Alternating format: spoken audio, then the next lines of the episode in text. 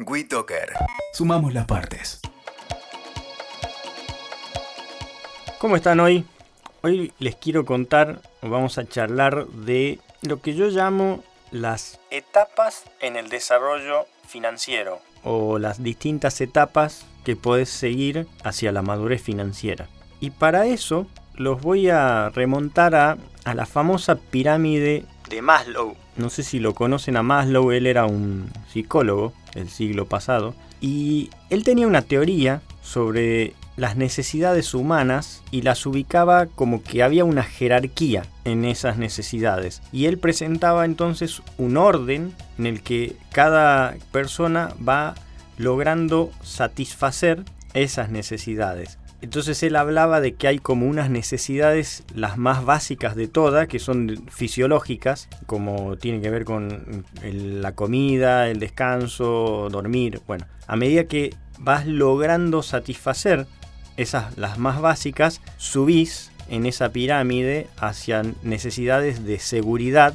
Después seguís subiendo a medida que resolves ese segundo escalón y tenés necesidades sociales. Después en el cuarto escalón había necesidades de estima y en la punta de la pirámide él hablaba de que estaba como la autorrealización. Yo creo que este concepto de Maslow y, de una jerarquía de necesidades es súper aplicable a nuestra realidad financiera. Y también podemos encontrar o podemos ver como etapas o distintos estados, desde un nivel muy básico de supervivencia en el cual es un lío y hay desorden y un estado financiero bastante precario, hasta un nivel mucho más alto en el cual accedemos o logramos lo, que vamos a llamar nuestra libertad financiera. Y ahora, ahora vamos a, a recorrer un poco esas etapas hacia el desarrollo financiero. La primera etapa entonces decíamos es la etapa de desorden. Desorden financiero, eso es como lo más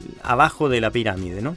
Y acá puede ser que ese desorden venga porque no llegamos a fin de mes, algunas veces ni siquiera contamos con ingresos estables, puede ser que las cuentas estén en rojo o hay endeudamiento excesivo, no existe capacidad de ahorro, no hay reservas para afrontar emergencias, pocos bienes, bueno, no, no, tenés idea en qué se te va el dinero, la planificación financiera de mediano y largo plazo sería ciencia ficción. Y si, si perdieses la fuente principal de ingreso, quizás te, verías en, serios problemas para poder mantener eh, tu nivel de vida. Entonces acá, en esta categoría o en esta parte más precaria, es como que estás, estás viviendo al día, ajustando patrón de consumo a nivel de ingresos en la medida que esos ingresos se producen y no hay chances de ahorrar ni de planificar. Puede ser también que quizás hayas adoptado un nivel de vida muy por arriba de lo razonable para tu nivel de ingresos, echando mano al crédito, a las tarjetas y eso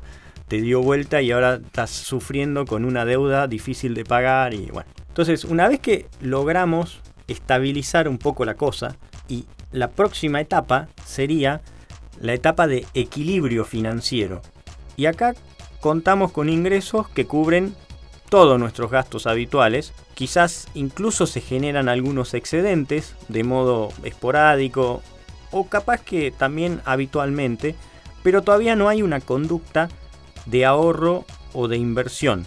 Puede quizás existir un presupuesto de gastos, pero todavía no hay una planificación de mediano y largo plazo. Puede ser que no haya deuda o si hay deuda está bajo control usando las tarjetas, pagando no los mínimos, sino todo el saldo completo que te llega a fin de mes. Bueno, podríamos decir que las finanzas las tenés en orden. Sin embargo, no tenés una visión tan clara a 5, 10 o 20 años de dónde te gustaría estar y, y cómo llegar a ese lugar. Siguiendo para arriba en esta pirámide del desarrollo financiero, encontraríamos la próxima etapa que sería la de comodidad financiera. Yo creo que cuando llegamos a esta etapa es como que logramos ponernos en forma desde el punto de vista financiero. Un poco es como el eslogan ¿no? de, fitness financiero. Acabas de llegar al lugar donde por lo menos yo quería que estemos todos.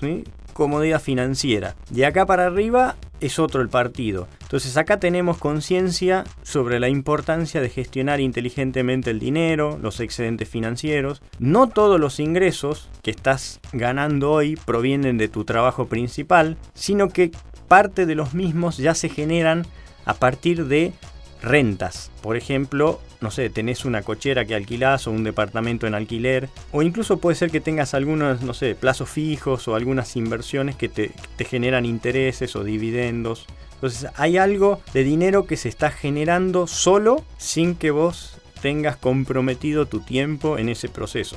Llevas un presupuesto de ingresos y gastos, esto se, se convirtió en un, en un hábito, una práctica habitual, y estás destinando por lo menos un 10% del total de esos ingresos que vas generando al ahorro y a la inversión. No tenés deuda o haces un uso consciente e inteligente de la deuda y tenés hábitos de planificar y fijarte metas financieras a corto, mediano y largo plazo. Tenés también seguramente reservas de dinero que por lo menos te cubren 6 meses idealmente quizás un poco más, de tu nivel de gastos habituales. Y esto te, da cierta tranquilidad y te permitiría eventualmente afrontar imprevistos, contingencias mm, de cualquier tipo que puedan aparecer.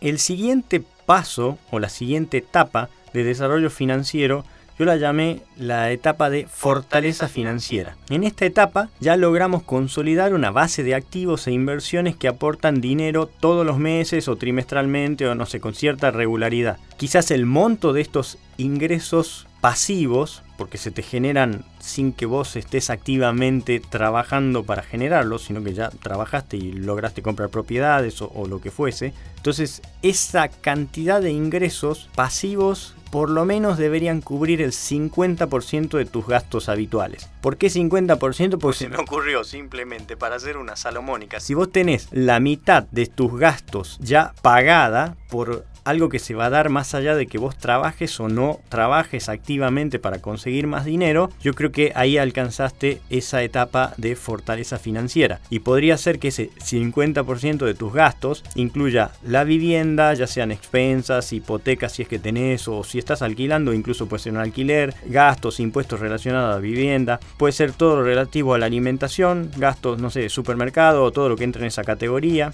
el transporte, ya sea transporte, no sé, la nafta de tu auto, todo lo que implica el auto, el transporte público, lo que utilices habitualmente como, como medio de transporte y quizás, ¿por qué no?, servicios o impuestos habituales que, que pagamos, que internet, que el agua, el gas, eh, la luz, bueno. Entonces, para mí una persona que tiene usualmente pagados entre un 40 y un 60% de su nivel habitual de gastos, es como que ya está en este lugar de fortaleza financiera. Y eso probablemente también te lleve a que tengas reservas de dinero que puedan cubrir quizás 12, 24 meses de tu nivel de gastos y ya estás muy encaminado a la próxima y última etapa que vamos a llamar la etapa de la libertad financiera. Y, esto, eh, la etapa de la libertad financiera es similar a la anterior, pero en este caso lo que vamos a pedir es que esos ingresos que se generan sin tu compromiso en tiempo, o sea que provienen de alquileres, negocios, retorno de tus inversiones o, cualquiera sea la fuente de, esos ingresos pasivos, cubran el total de tus gastos habituales en función a ese nivel de vida escogido. Entonces acá, obviamente que podrías no trabajar si quisieras, pero normalmente cuando encontrás personas que están en, esta, en este lugar,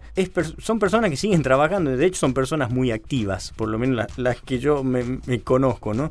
Entonces, la diferencia es que acá no trabajas más por necesidad, sino por elección. Y habitualmente estás trabajando en un campo o en, una, en actividades que son realmente las que te apasionan. Porque ya no trabajas más por dinero, sino que lograste que el dinero trabaje para vos. Y de hecho, podrías dejar de trabajar y mantener ese estilo de vida indefinidamente. Por eso le llamamos como libertad financiera. Pues sos libre, sos libre de hacer lo que quieras con tu tiempo. Tenés un completo control de tu agenda y tu tiempo y esto habitualmente lo que trae aparejado es que te, te metas en actividades de contribución social, incluso filantropía y que empieces a ser muy consciente y muy selectivo en cómo priorizas tu tiempo. Y está claro que el estado deseado o, deseable sería el de alcanzar nuestra libertad financiera y va más allá del hecho de no, no estar nunca más preocupado por el dinero, sino que creo que es un estado en el que la persona se podría convertir en su mejor versión, ya que te libera, o sea, te saca, te saca cualquier excusa, cualquier tema relacionado con el dinero, que es un es un tópico pesado y que mucha gente por ahí lo experimenta como una carga. Entonces, llegaste ahí, listo. Se acabaron las excusas, ahora ya no tengo que renegar más por el dinero, ni estoy luchando, ni estoy remando en el dulce de leche, o sea, estoy libre de hacer lo mejor que pueda hacer con mi vida. Entonces, acá creo que focalizas tus energías y tu tiempo en actividades edificantes eh, que te nutren, te revitalizan, o por lo menos ese debería ser el caso. Y a diferencia de la jerarquía de necesidad de, Maslow, en el que las etapas hacia el desarrollo financiero creo que uno puede arrancar en cualquiera de ellas, porque incluso por tu historia personal, si de repente heredaste dinero o lo que fuese, capaz que no arrancás desde abajo. Pero también podés mover, podés retroceder, o sea, podés caer en, en esas etapas. Entonces, creo que mm, acá es un el ejercicio de entender en dónde estás parado, me parece que es interesante y de ahí plantearte cómo, cómo hacer para ir a la próxima etapa. De hecho, ahí en, mi página tengo un pequeño test, ¿sí? que es el test de salud financiera, que ahí con un, pocas preguntas vas a recibir un poco este informe de en qué etapa estás y algunas claves para, para, ir a la próxima etapa. Así que si te interesa esto que estás escuchando, te invito a que vayas a fitnessfinanciero.com barra test y ahí vas a poder tomar este, el test de salud financiera y, e identificar esto que estamos charlando acá. Y volviendo al tema, tal como ocurre quizás con la jerarquía de, de necesidad de Maslow, no todos nos estamos planteando llegar al máximo de la autorrealización, que en el caso de nuestras finanzas sería alcanzar la libertad financiera. Quizás esto ocurre porque nunca nos planteamos esa posibilidad ya que la vemos como algo totalmente lejano, imposible, nos conformamos con un estadio anterior. Y en este punto es donde yo veo que existe una gran oportunidad de trabajo personal para acercar esa posibilidad de la autorrealización financiera ya que estoy convencido que es algo perfectamente posible para cualquier persona que decida alcanzarlo y trabaje de modo diligente para lograrlo. A mí me gusta mucho eh, seguirlo a Tony Robbins, que es un un coach de, gente, de políticos, presidentes, eh, deportistas de alto rendimiento, es un, un gigante. Y tiene una frase muy conocida que dice algo así. Las personas sobreestiman lo que pueden lograr en un año y subestiman lo que pueden lograr en 10. Entonces yo creo que ponerse metas irrazonables, y reales seguramente nos va a llevar a la frustración. Pero ir dando pasitos de modo sostenido persistente en la dirección correcta, indefectiblemente nos va a llevar al destino buscado. Se trata de un proceso, lleva tiempo como todo, y no tanto porque el tiempo sea necesario para acumular o producir la riqueza, sino más bien porque creo que el tiempo es necesario o el tiempo necesario está más relacionado con nuestra necesidad de transformación personal y de aprendizaje para poder llegar a ser otra persona en ese camino y en ese proceso. Cambiarnos a nosotros. Eso creo que es lo que puede llevar más tiempo. O tu habilidad para cambiar y reinventarte y reciclarte y crecer. No se trata solamente de acumular información nueva sobre técnicas, herramientas para hacer dinero, sino de asimilarlas y lograr llevarlas a la práctica. Y para que este aprendizaje se produzca realmente es necesario atravesar las experiencias, quizás buenas y no tan buenas, que seguramente vamos a encontrar en ese camino hacia nuestra independencia o libertad financiera. Nos vemos en la próxima. WeToker. Sumamos las partes.